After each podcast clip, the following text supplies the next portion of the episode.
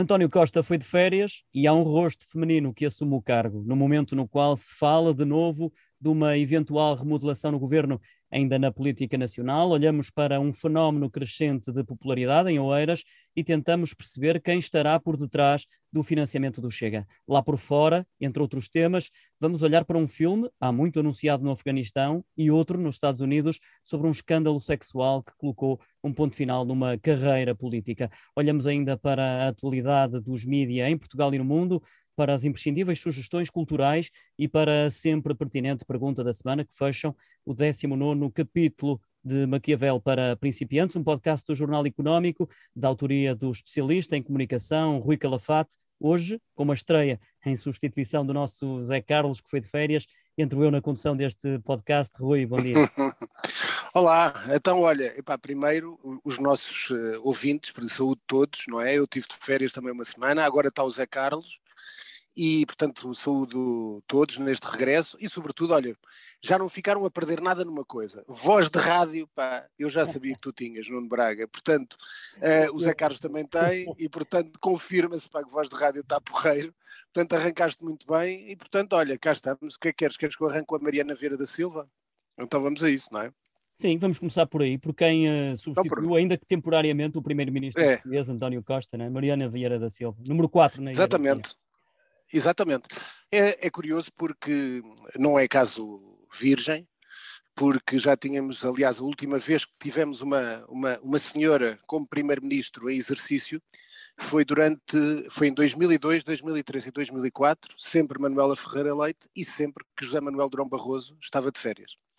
Uh, neste caso, uh, como as férias de António Costa, de Augusto Santos Silva e Cisa Vieira se impuseram, fica a número 4 na hierarquia do governo, a Ministra de Estado e da Presidência do Conselho de Ministros, a Mariana Vera da Silva. Porque é que eu também acho um lado curioso e te sugeri que começássemos por este tema?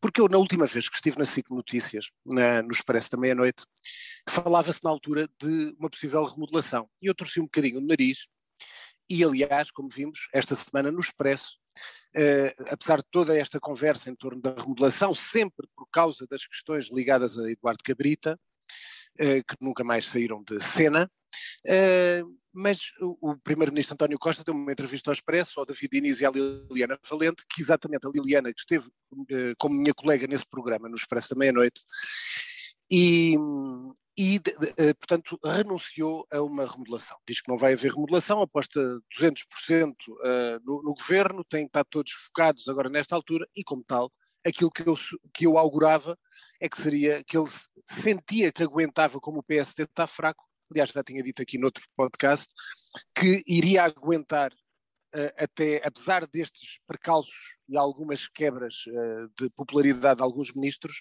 que iria aguentar até uh, depois das eleições autárquicas. Mas porquê é que eu falei da Mariana também? Porque nesse programa, e para quem não ouviu, vou revisitar só esse uh, minuto, eu augurei, de vez em quando a minha experiência e traquejo na política uh, leva-me a, a, arriscar, eu até disse no programa, olha, vou arriscar se me permites, disse ao Bernardo Ferrão, não eras, não eras tu no Braga, era o Bernardo Ferrão, e disse, pá, Bernardo, eu vou arriscar aqui um bocadinho mais e vou dizer o seguinte, o António Costa não está, não está nada como é que eu diria, uh, satisfeito com o caminho que o, PS, que o PS pode seguir depois da sua saída de cena. Porquê? As duas pessoas de quem se fala como possíveis sucessores mais fortes, porque têm máquinas já no terreno e estão a trabalhar nisso, Pedro Nuno Santos e uh, Ana Catarina Mendes. E tanto uma como uma até foi sucessora dele no programa da Quadratura do Círculo, mas o próprio Pedro Nuno Santos, todos nós sabemos que de vez em quando há clivagens dentro do próprio governo entre os dois.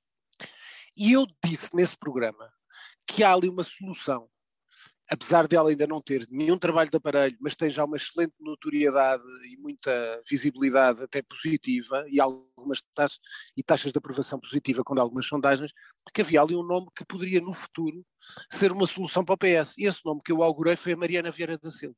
E portanto, e também disse, Ana Catarina Mendes nunca passou pelo governo, portanto ela neste momento se houvesse uma remodelação, não basta ser só líder parlamentar do PS, aliás, nós tivemos um péssimo resultado para uma pessoa que tinha sido líder parlamentar de outro partido, no caso o PSD, e que decidiu ir a votos. E esse caso foi Luís Montenegro, como nós sabemos, correu bastante mal para Luís Montenegro. Portanto, era bom para a Ana Catarina Mendes ter esse traquejo político. Ora, neste momento, Mariana Vieira da Silva é uma das principais faces do governo. É ela que está nas conferências de imprensa, é ela que tem dado a cara em diversas uh, entrevistas e, portanto, neste momento a Mariana Vieira da Silva é uma solução que agrada ao António Costa e que lhe dá alguma tranquilidade, até porque ela está bem vista por vários franjas até da, das elites e das, das, cidades, e portanto entra bem em vários eleitorados, entra bem no eleitorado à esquerda, no PCP, no Bloco de Esquerda, por isso esta curiosidade de quase estarem a ser preparados, tal como nós vamos falar agora no outro tema a seguir.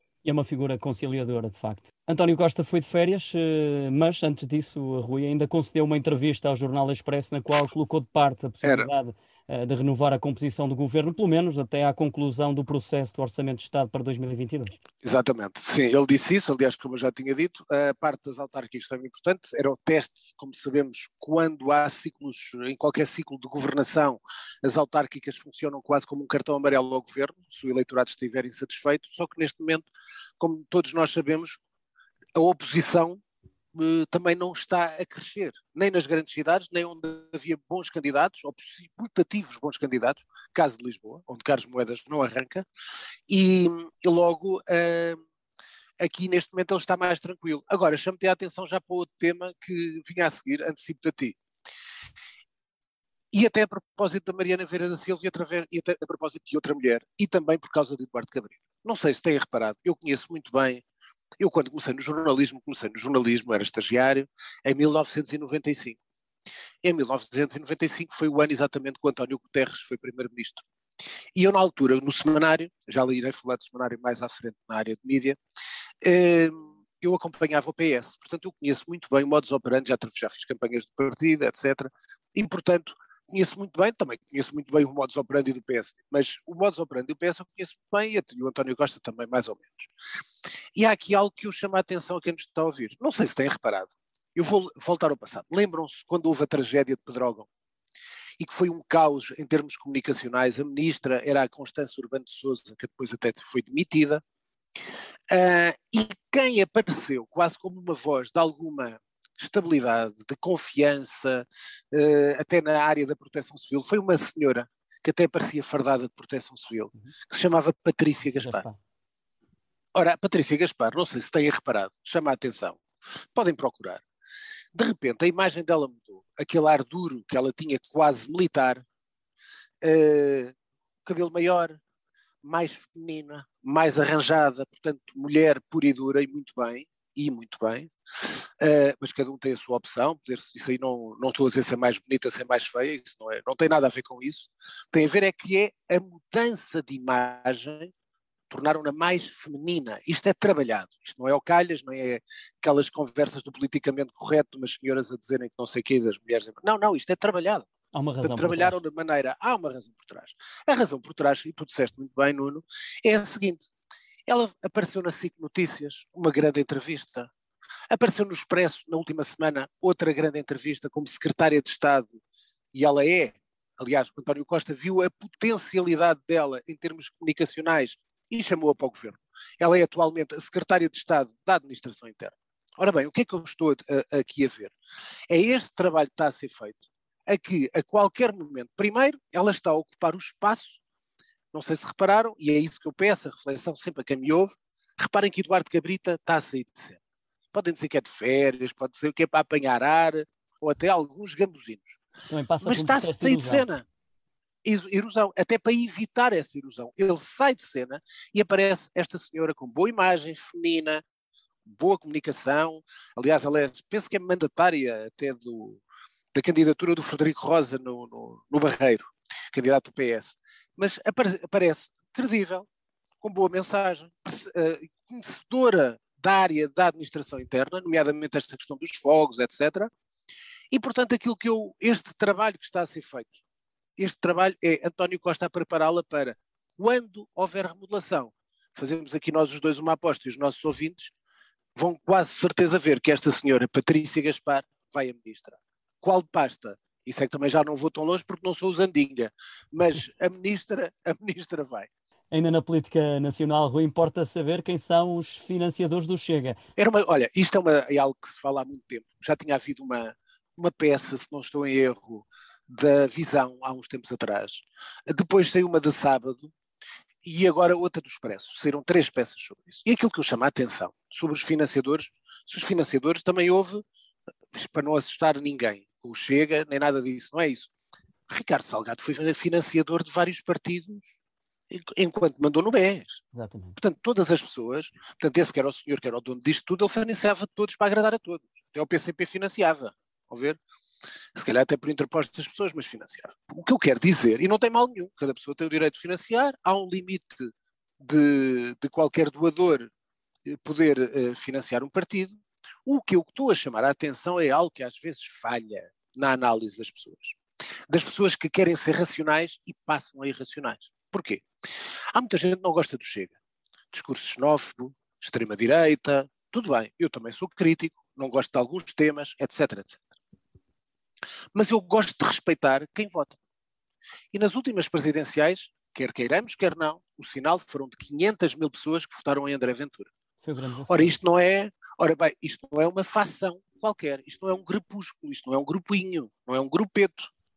Uh, e tu gostas de desporto, Nuno Braga, isto não é um grupeto da volta a Portugal, ali quatro ou cinco caramelos que vão ali atrás do, do camisola amarela. Atenção. Isto é o que eu quero dizer é que são 500 mil portugueses, isso sempre temos que os respeitar. E são 500 mil portugueses com direito às suas opiniões. 500 mil portugueses que os partidos do arco do regime, se calhar, nunca conseguiram cativar. Muitos deles que eram abstencionistas. Ora, para lá disso que devemos respeitar sempre e combater, quem não gosta combate, quem defende defende, mas quem não gosta combate, mas combate com armas democráticas, explicando porque é que o, o projeto Chega, se calhar, é, é mau, mas para se dizer que é mau, tem que outro projeto dizer que é bom. E tem que mostrar o seu caminho. Mas há algo que eu quero chamar a atenção, porque muita gente fala, pá, o Chega, nós vemos nas redes sociais, o Chega isto é um bando de alucinados e de alienados e não sei o que, não sei o que. Isto é falso, com certeza. Cá, alienados no PCP, alienados no Bloco de Esquerda, no PS, no PSD, no, Bloco, no Chega, no Iniciativa Liberal, em tudo mais. Epá, isso há em todo lado. Há no Sporting, há no Porto, há no Benfica, isso são parte irracional das coisas. Agora, não nos podemos esquecer, e por isso é que eu falei deste tema que era importante, é que há gente, grandes empresários portugueses, que aparecem como financiadores do Chega. Se calhar também financiam os outros. Mas, no registro das doações, dos donativos que são dados aos partidos, Humberto Pedrosa, da Barraqueiro, apesar dele dizer que a conta não é dele, que a conta é do filho, é que titular o filho e que foi o filho, é pá, mas foi o filho, é o filho de Humberto Pedrosa. É o dono do barra, da Barraqueiro, ponto. Paulo Duarte, todos nós já andámos pelo país com os transportes, aquelas coisas de logística, autocarros do Paulo Duarte. O senhor Paulo Duarte é um grande empresário português, é financiador do Chega. O João Maria Bravo é financiador do Chega. O Jorge Ortigão Costa é financiador do Chega. O, a família Mirpuri, nessa notícia da, da visão, foi como financiador do Chega. Com certeza haverá outros. O que eu quero dizer é que, para lá de um grupo cada vez maior, que foram 500 mil das presidenciais, auguro que possam ser menos nas autárquicas, porque em várias autarquias vai haver muito voto útil no partido que possa vencer, uh, e muita gente não vai votar no Chega porque o Chega poderá ter poucas hipóteses de ganhar algumas câmaras. Isto é teoria política. Agora, o que eu chamo a atenção é que está em crescimento, e isso é verdade, é indubitável, está nas sondagens, isso é apresentado. Agora, o que eu chamo a atenção é que há muita gente com grande capacidade financeira que está a acreditar neste projeto. E como tal, para lá de todos merecerem respeito, tal como merece o Bloco de Esquerda, o PS, o PSD, o PCP ou o CDS, o que eu chamo a atenção é que há um bloco de empresários que se calhar noutros tempos andou a apoiar o CDS, andou a apoiar o PSD e que neste momento está a ver que o Chega, efetivamente, como tu já disseste bem, está a crescer. E, e as sondagens o mostram e não são pesos pluma. Talvez se justifique assim essa obsessão que o Chega tem de alcançar o poder. Quem o admitiu até foi o próprio André Ventura no terceiro congresso do partido que se realizou em finais eh, de maio. Das ambições do Chega passamos para as ambições de Alexandre Poço na corrida Oeiras. Ele que salta Olha, os autores da campanha para tema de discussão maquiavélica. Olha, só isto é rápido por um motivo, é que eu sou daqueles que não fui impactado pelos outdoors do Alexandre Poço. Por um motivo é que eu conheço o Alexandre dou-me bem com ele. Aliás, ele foi muito simpático quando morreu a minha mãe, mandou-me logo uma mensagem. Acho que é um político de grande valor e de grande futuro.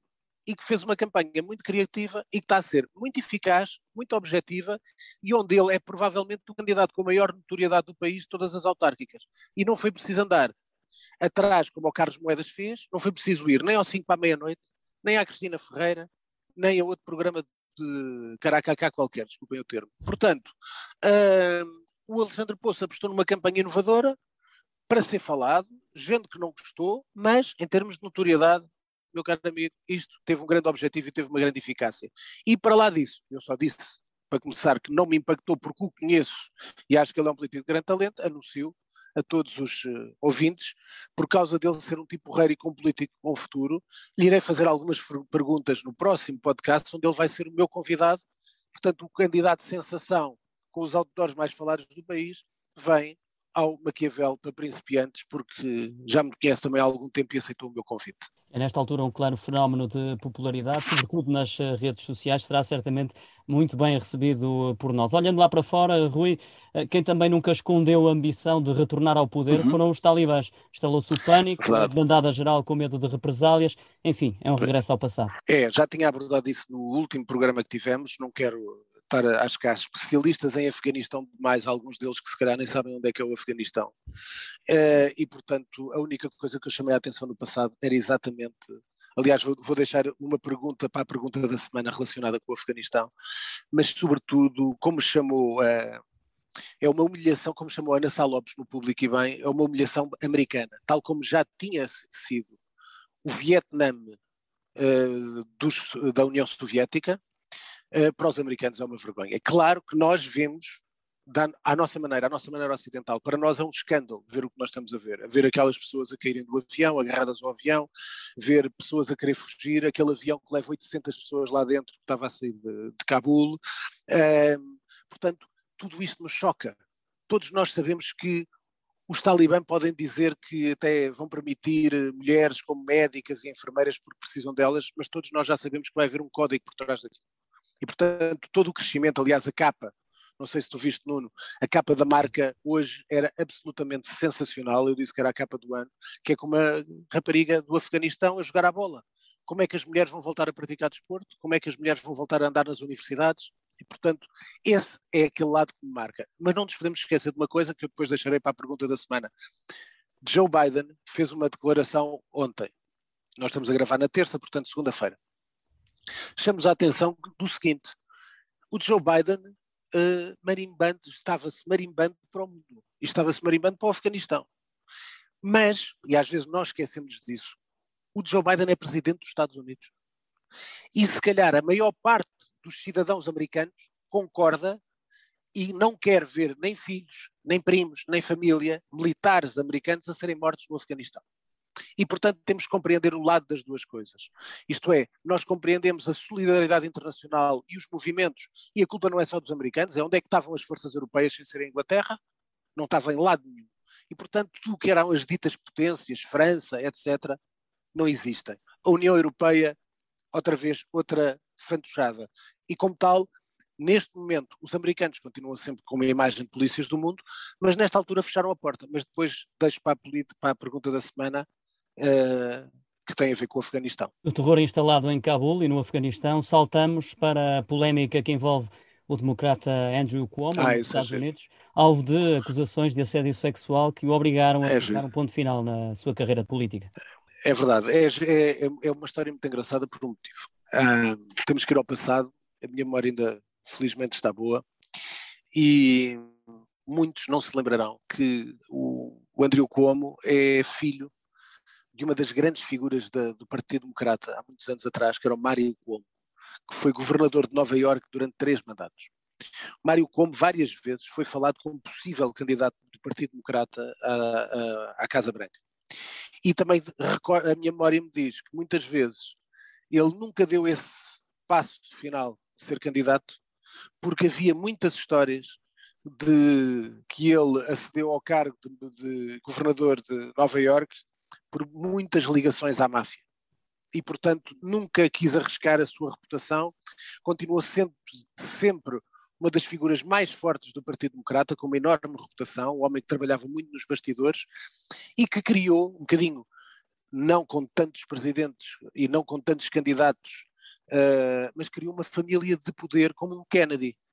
Foi o Mário Cuomo, o filho Andrew Cuomo, que estava fadado para ser uh, candidato presidencial, e o outro irmão, o homem um dos, um dos mais destacados pivôs da CNN, o Chris Cuomo, e portanto o Andrew Cuomo estava a ser uma estava a ser quase uh, o farol do Partido Democrata durante a pandemia, porque eram famosas as suas conferências de imprensa, onde ele apareceu com grandes dotes comunicacionais a quando do surgimento uh, do Covid-19, e de repente tivemos várias uh, alegadas acusações que se vão confirmando, aliás Andrew Cuomo tem a carreira politicamente, está morto, Uh, e, portanto, por causa de questões de assédio sexual, e todos nós sabemos como nos Estados Unidos, desde o movimento Me Too, seja gostem mais ou gostem menos, mas foi também muito forte e levou à queda de muitos poderosos, nomeadamente não só da política, mas como era óbvio, um dos principais, um dos homens mais poderosos do cinema americano, o Harvey Weinstein,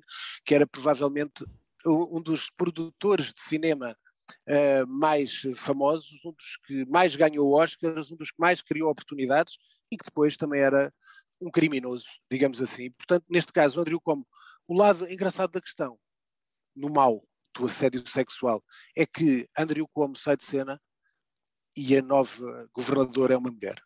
E, portanto, assim ganham as mulheres, mais uma vez. Não é preciso ganhar em tribunal, já no poder, já ganharam. Eh, como que tinha tudo para ser presidente dos Estados Unidos no futuro, ora o escândalo roubou-lhe esse sonho. Rui, olhamos agora para outra figura em destaque, mas por bons motivos, foi notícia de primeira página do Jornal Económico, Anúncio Ortega, dono da Zara, passa a ser o maior investidor individual das redes elétricas. Sem dúvida.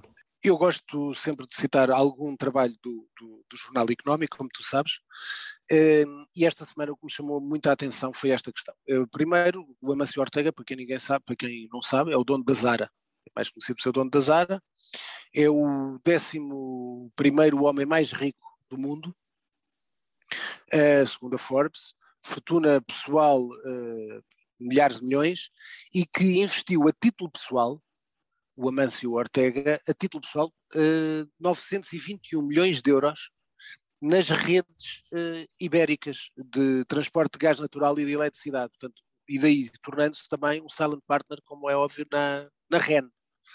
Uh, e portanto é muito, é de salientar um homem muito, começou a história, a história, é, convido até a lerem, uh, a pesquisarem a história de vida do Amâncio Ortega, um homem muito modesto nos seus gostos, muito discreto, que se tornou homem, um dos homens mais ricos do mundo, através de uma marca como é a Zara, mas que depois soube não estabilizar eh, e não ficar no seu negócio, mas diversificar o negócio. Aliás, eu não gosto muito de falar sobre assuntos de finanças, nem de economia, porque não sou forte e, portanto, não gosto de falar sobre aquilo que não sei, mas todos nós sabemos, e é um conselho a quem dou, e é um conselho que dou a quem quiser ouvir, que é quem gosta de investir deve diversificar. É uma velha máxima. Quem investe tudo numa, em algo, pode perder. E, portanto, a Mancio Ortega vai diversificando as suas opções, os seus investimentos, e como tal permanece como um dos homens mais ricos do mundo e, até agora, apesar da Zara, o ano passado, primeiro, portanto, na, na, parte do primeiro confinamento, ter tido uh, uns resultados como é óbvio, todos estiveram muito baixos e se estudou muito o fecho, e acho que avançaram nisso, o fecho de muitas lojas, milhares de lojas, para apostar depois no digital. Uh, e, portanto, acho que se vai habituando ao tempo e, de facto, o investimento uh, nas redes ibéricas de gás natural e de eletricidade é algo quase que sabemos que nunca irá acontecer, portanto, nunca irá falhar. Portanto, acho que é um grande investimento, não preciso de ensinar nada ao Amancio Ortega, ele é que nos ensina a nós. Já aqui falamos do escândalo sexual envolver Andrew Cuomo, não vamos ficar por aqui no que diz respeito a polémicas, vamos para a Inglaterra, onde o cineasta Era. Ken Loach foi expulso do Partido Era. Trabalhista e disse vítima de caça às bruxas. Era, eu, eu este aqui fiz questão de, de, de dar esta sugestão deste, deste tema por um motivo. Primeiro, eu gosto imenso do Ken Loach e esta história é divertida, acaba por ser divertida, sem ser divertida. Por, porquê? O Ken Loach é um grande realizador britânico.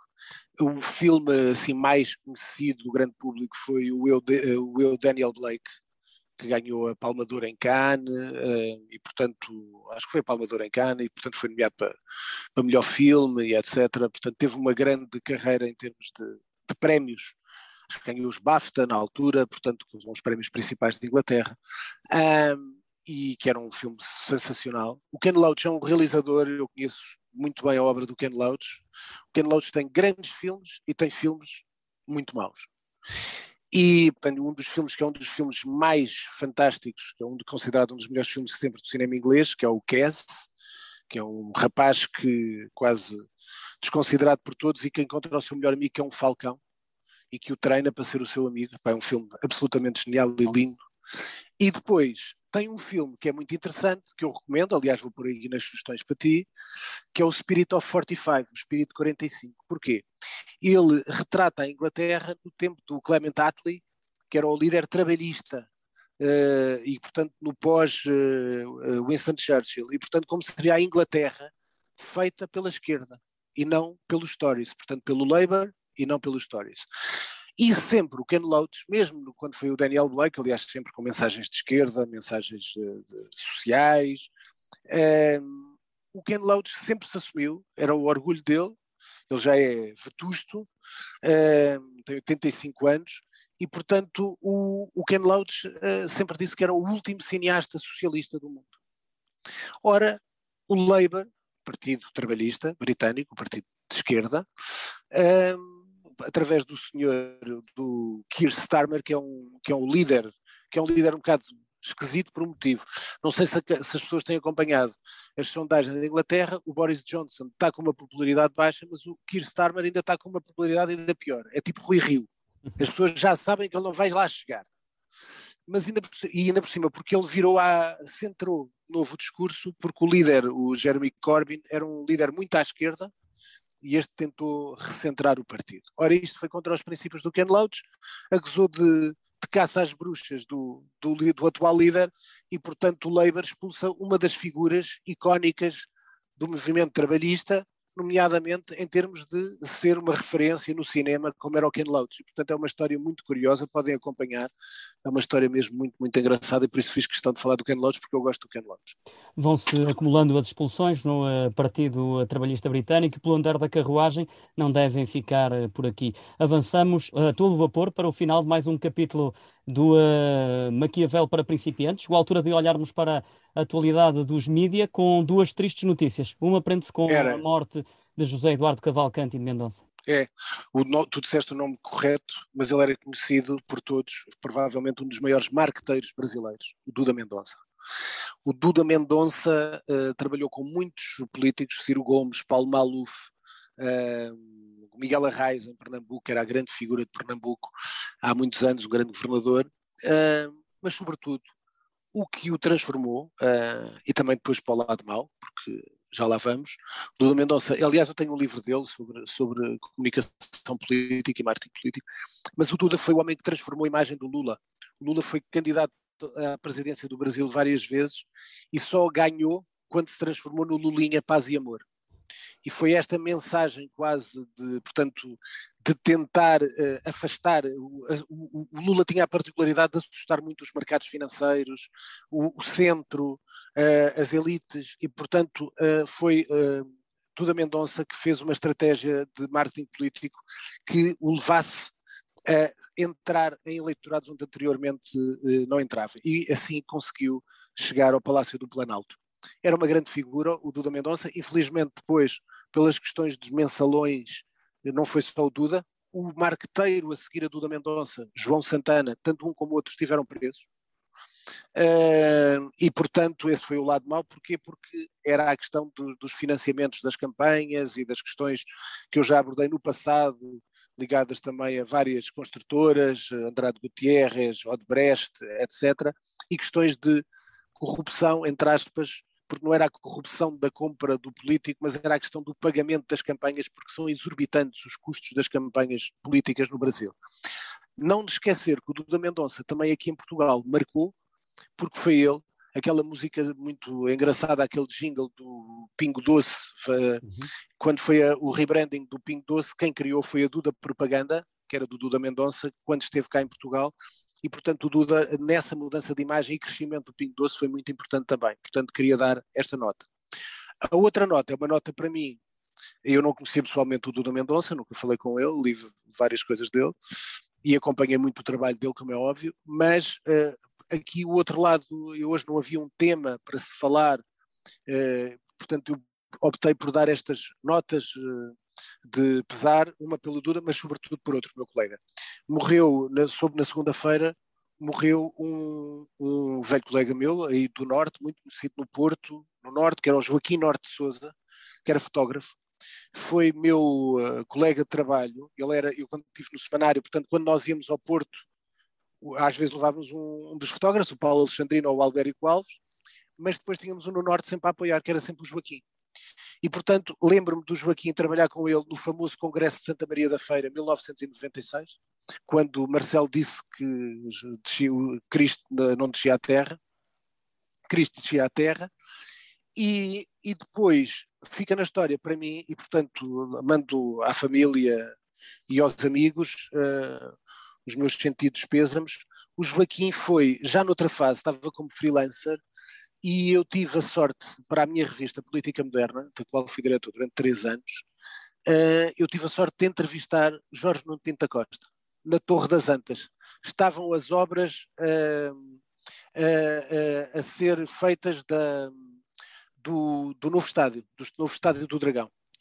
E o que acontece, o Joaquim é que me apresentou aquilo tudo, ele conhecia toda a gente lá, e portanto foi, eu fui para o Porto, desconhecedor dos meandros do Futebol Clube do Porto, fui fazer a entrevista, foram impecáveis comigo, Jorge Mundo Pinto da Costa, o Sr. Reinaldo Teles também já cá não está, o engenheiro Paiva Brandão, que era uma grande figura do Porto, que é meu amigo ainda nas redes sociais, e, e foi o Joaquim que fez essas fotos de Jorge Nuno Pinto da Costa. Era um tipo extremamente simpático, muito afável, bom profissional e, e portanto, o meu colega que partiu e um forte abraço para ele e saudades e para a família os meus pésames. Ele estava atualmente a trabalhar com a revista Caras, outro grande nome que nos deixa então, Era. fotógrafo Joaquim Norte eh, de Souza. Passamos agora para as habituais sugestões culturais desta semana, Rui. Olha, para começar mostro-te, aqui está o filmezinho do Ken Loach, o, Espírito 45. Top. Recomendo às pessoas que vejam isto. É um filme fantástico, é um filme documentário sobre como seria a Inglaterra comandada pela esquerda do Clement Attlee. Portanto, é um, é um, é um filme que eu recomendo. Quero chamar a atenção que a partir da próxima semana vem um ciclo de, com cópias restauradas do Michelangelo Antonioni para o Nimas, a partir do dia 26, portanto acho que deve ser acompanhado. E depois, eu ainda ontem fiz, eu tive, como tu sabes, Nuno, desde dia 6 que tive de férias, tive de férias, sempre trabalhando, mas aproveitei muito, portanto deram mais descanso para poder ler. Trabalhar e então escolhi aqui, era, escolhi três livros daqui de todos os que eu pus ontem para, para, para os ouvintes. Este é do Barry Strauss, chama-se 10 Césares, são dois volumes. O primeiro é da Augusta Trajano, o segundo começa em Adriano, e portanto são livros sobre Roma, são sobre os 10 Césares, e como eu costumo dizer, quem sabe sobre Roma sabe tudo sobre o mundo, porque se aprende tudo em Roma. O segundo livro é Figuras numa Paisagem, do Paul Theroux, que é da Quetzal. O outro livro, esqueci-me de dizer, Os 10 Césares, é da Bertrand Editores. Este é da Quetzal. O Paul Theroux é provavelmente um dos maiores, é neste momento o melhor escritor de viagens, de viagens vivo, e é sobre uma série de figuras que ele vai contando e, e, portanto, vai narrando no seu estilo habitual. Ele é muito cativante a escrever, os livros são grandes, mas é muito, muito cativante. Depois, como surpresa, este, porque eu nunca tinha lido nada deste autor, estou-te aqui a mostrar, a capa até é assim engraçada, chama-se Baixo Esplendor, é do Marçal Aquino, que é um escritor brasileiro, edição é da Companhia das Letras brasileira, que eu comprei na Livraria da Travessa, na Rua da Escola Politécnica, aqui em Lisboa, uh, e que é um livro, pá, aliás, posso dizer, que me dei já ao trabalho, gostei tanto do primeiro, que aliás até te mostro, já comprei um outro dele, que se chama, que eu ainda não posso recomendar, que se chama Eu Recebi as Piores Notícias dos Seus Lindos Lábios.